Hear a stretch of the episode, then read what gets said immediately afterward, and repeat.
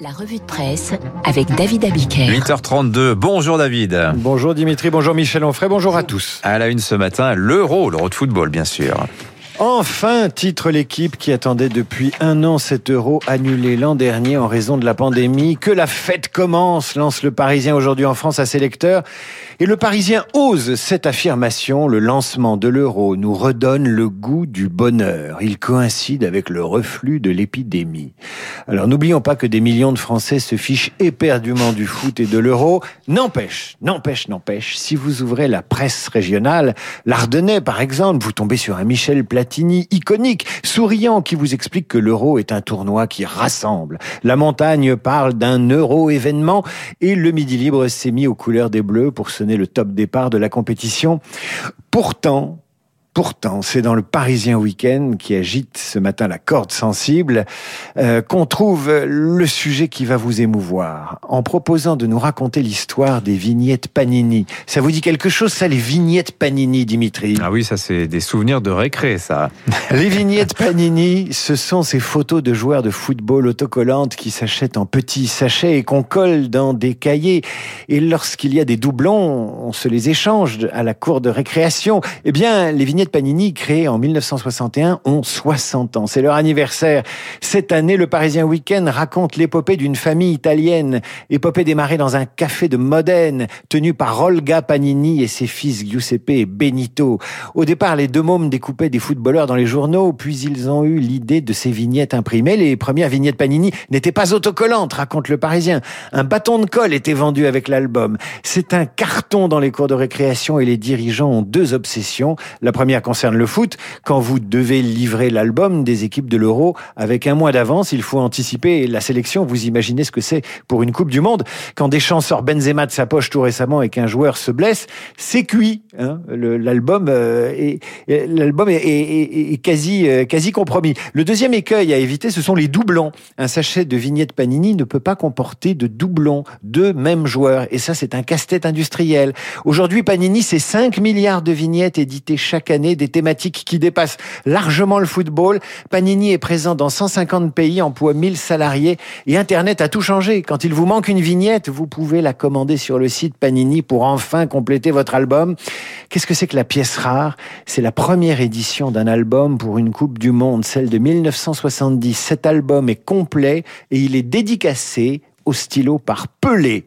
En 2017, il s'est échangé au prix de 12 000 euros entre deux collectionneurs. C'est une aventure incroyable, l'aventure des albums Panini. Alors après l'entreprise familiale Panini, les entreprises françaises guettées par l'idéologie woke. C'est le gros morceau de cette revue de presse, Dimitri. C'est la une de l'opinion. Aux États-Unis, repentance, affichage identitaire, obsession communautaire se sont imposés dans le business. Et ça arrive en France. Alors pourquoi l'opinion vous en parle ce matin? Tout simplement parce que Barack Obama lui-même en a ras-le-bol. Interrogé lundi sur CNN, l'ex-président des États-Unis, le premier président afro-américain, s'est élevé contre les dangers de la cancel culture qui consiste à condamner les gens en permanence. Barack Obama, Obama lui-même. Mais ce qu'on pensait réservé à la vie politique concerne désormais la vie des affaires. L'opinion donne quelques exemples. Après la mort de George Floyd aux États-Unis, les salariés de Airbnb, y compris les salariés français, ont reçu le guide Alliance et Activisme. Le guide Alliance et Activisme avec des conseils pour apporter leur soutien financier à des organisations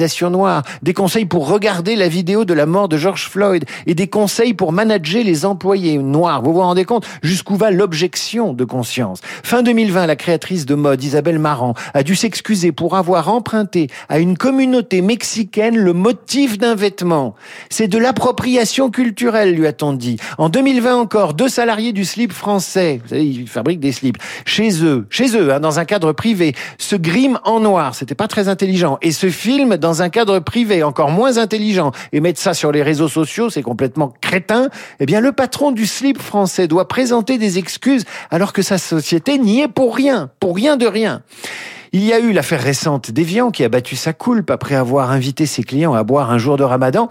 Et puis, mercredi, que lit-on dans le canard enchaîné que le comité genre et diversité euh, de l'agence France Presse eh bien, euh, vient de censurer une colonie de vacances du catalogue du comité d'entreprise. La, la colonie qui s'appelait Chez les Indiens d'Amérique a dû se rebaptiser Chez les Amérindiens.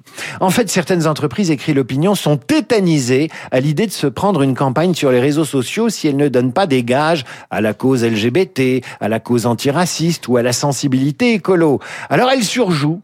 Cette peur de se prendre une campagne est devenue tellement courante que l'agence de pub Avas essaie de proposer à ses clients autre chose que la logorée qui s'est emparée de la communication interne des grandes entreprises et de leur publicité. L'agence cherche, nous dit l'opinion, un modèle républicain et universel à opposer au modèle woke, encore lui.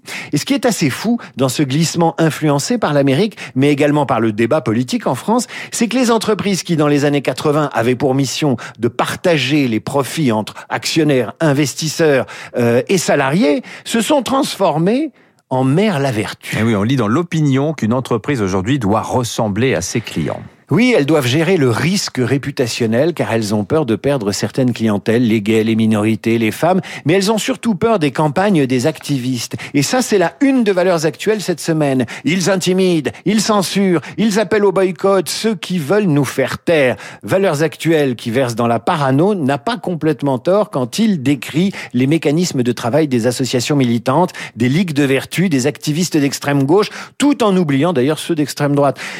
Que le magazine appelle les progressistes ultra avec leur nouvelle méthode de harcèlement politiquement correct, notamment sur Internet.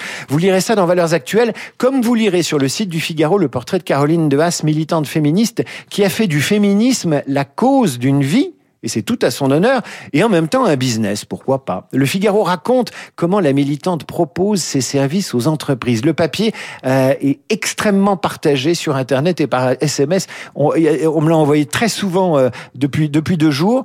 Extrait de ce papier signé Eugénie Bastier, bien connu de cette antenne. Le cabinet de Caroline Haas, qui emploie exclusivement des femmes, dispense des formations sur la lutte contre les violences sexuelles et sexistes aux entreprises, aux collectivités, préfectures, grandes écoles, HEC, va s'y mettre. Ministère. Et dans la même presse, et, dans la, et même dans la presse, le Figaro évoque le témoignage d'un salarié du journal Le Monde, qui lui a refusé le stage vivement recommandé aux équipes de journalistes. Voilà ce qu'il dit, ce journaliste, qui a tenu évidemment à garder l'anonymat. Je me suis senti insulté. Je ne suis ni une bête sauvage, ni un enfant. Je ne vais pas me faire rééduquer par quelqu'un qui a manifesté avec des imams intégristes à la manifestation contre l'islamophobie, et il parle de Caroline de Haas. Un autre cadre de la rédaction qui a subi la formation l'a décrit comme déresponsabilisante et infantilisante, adoptant un ton de culpabilisation générale. Alors on donnera le mot de la fin au DRH d'un grand groupe de télécom. On achète le label Caroline de Haas pour être tranquille, dénoncer les violences sexuelles, exiger la formation comme seule réponse à celle-ci, puis démarcher les entreprises et collectivités pour fournir ces formations. La mécanique est bien huilée, écrit Eugénie Bastier. À l'heure où les grandes entreprises sont tétanisées par la cancel culture, le féminisme féminisme washing tourne à plein régime. Caroline de Haas exerce avec talent le métier de vendeuse d'indulgence de la religion woke, conclut Eugénie Bastier. Et comme le disait Michel Onfray à l'instant, qui ose mettre en débat les messages, les méthodes et les injonctions finit cloué au pilori sur Twitter, étiqueté répertorié dans le grand album des équipes infréquentables, un peu comme une vignette Panini. Oui, et vous êtes vrai que sur le sur l'écologie, on est sur les mêmes ressorts, mon cher David. Merci pour votre revue de presse. Bon week-end à lundi. La conversation continue